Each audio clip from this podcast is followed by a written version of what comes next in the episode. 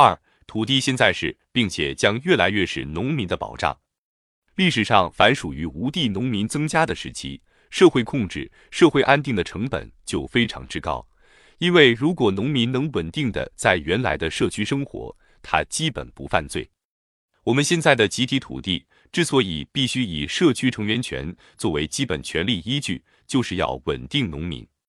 农民一旦离开社区，离开了那个可以获得财产的身份，有什么可以约束他呢？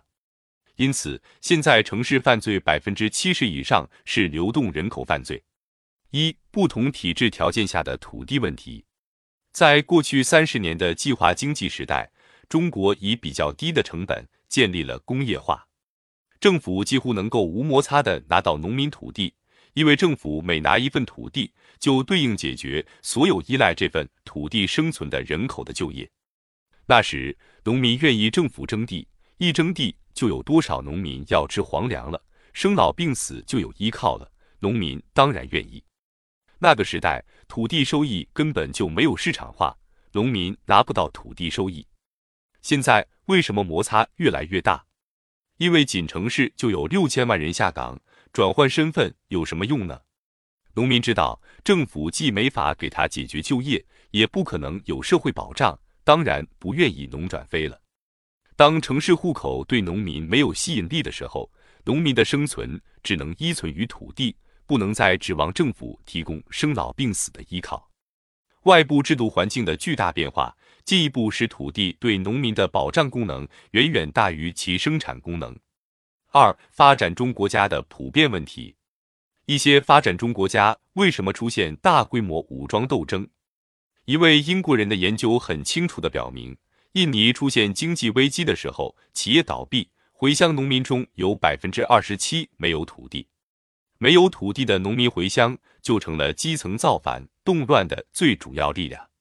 菲律宾不断爆发武装斗争，因为这个国家百分之五十以上的土地在大土地所有者手中。可见，我们现在的土地制度安排非常要紧，要剥夺人家农民安身立命的土地，却不给人家补偿，或补偿不够，或补偿到位却被农民买酒喝了，这些情况都会制造社会不安定的因素。大包干是以土地为中心的制度变迁，变的是什么？过去政府控制全部资源，现在把土地让给农民，但同时把对农民的社会保障一并让给农民。也就是说，政府把农民的生老病死全压到土地上了。所以，农民在土地里刨食，靠土地安身立命。有人会说，为什么不能在农村建立现代意义的社会保障制度？无论是谁，都解决不了八亿多农民的社会保障。现在为三亿多城市人口建立社会保障就已经捉襟见肘，因此要靠国有股减持来建立社会保障基金。事实上，谁也管不了八亿多农民的社会保障。没有哪一个发展中国家，特别是发展中的人口大国，能够在工业化过程中为那些处于边缘化的农业群体、农村人口提供现代意义上的社会保障。有鉴于此，我们切不可忘记。土地还是农民的社会保障，而且将越来越是农民的保障。假如我们的社会制度安排中没有考虑到这个问题，将来大家都不安全。三、土地基本制度不能轻易言动。一、现行农村土地制度不能轻易言动。现行的农村土地制度和集体建设用地入市流转是高度相关的。著名农村问题专家陈锡文同志提出。切不可因为现在各方面矛盾比较复杂，就要去改变家庭承包这样一个土地制度。这一农村基本经济制度强调的是三方面：明确集体所有权，稳定家庭承包使用权，通过搞活经营权来促进土地流转。这三方面内容是高度相关的一个整体。所以，无论讲集体土地国有，还是讲农村土地私有。都意味着要动摇家庭承包这项基本制度的根本。以最近的贵州调查为例，那里不是以行政村或自然村，而是以作业组为分地单位。为什么呢？山区居住分散，一个山沟里的小小村落，一个作业组七八户农民，就这么两三个山沟，才能构成一个自然村；七八个山沟才能构成一个行政村。让他以行政村为单位分地是不可能做到的，那里甚至不可能以自然村为单位分地。事实上，只能以作业组为单位分地。北方为什么以行政村为单位分地？在河北，自然村这一级没有土地调整权。北方是大村，不是自然村落。大村里面分成生产队，这条街是一个队，那条街是一个队。就这么分地以后，原来的生产队就没什么作用了。以后再调整土地就是大队的事了。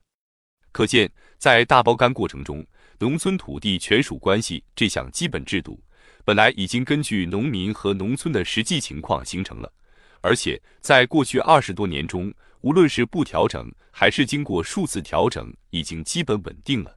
所以现在不能轻易言动，不能轻易提出私有化或国有化。我们在农村调查时发现，在大多数地方娶来的媳妇没有分地。妇联的同志说：“这样不对，一定要把土地权利落实到人。这人出嫁了，地也要随人走，这样才能保证妇女到婆家不受欺负。要求是对的，从工作上讲也是合理的，但得问问农民答应不答应。她嫁到外村了，地怎么向外村走啊？”所以，集体土地的产权边界叫社区所有。制度经济学的创始人科斯讲得很清楚：产权重要不重要，取决于交易。当没有交易发生的时候，它就不重要；当有交易发生并有交易费用的时候，这个产权问题才突出，才要求制度安排。其实，土地现在就能够大量流转，农民出去打工，地包给别人，地租完全由市场决定。如果他去打工，所承包的土地收益为负，那用打工挣的钱来交三提五统地，只要不荒就行。在那些地租为正的地方，比如在河北偏远一点的地方，交二百公斤玉米作为地租；交通沿线离城市近的地方，交三百五十公斤玉米作为地租。地租已经显化，交易大量发生。只要有人愿意投资农业，愿意成规模的经营土地。它并没有不方便。二，先保障再动地。假如能通过国有化或私有化法案，把所有农民的社会保障包下来，农民也会同意改变土地制度。可如果不是这样，农村以土地为核心的基本经济制度，切莫轻易言动，既不可国有，也不可私有。如果地方有条件，以政府文件或条例的形式来规定集体土地入市的收益分配。那么入市以后的收益不可用于当年分配，也就是不可用于一般性的分配来补足农民收入。这个收益只能用于农村的社会保障，建立医保、社保基金。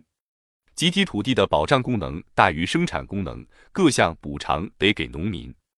除此之外，要做一定的制度安排，专项用于医保、社保开支。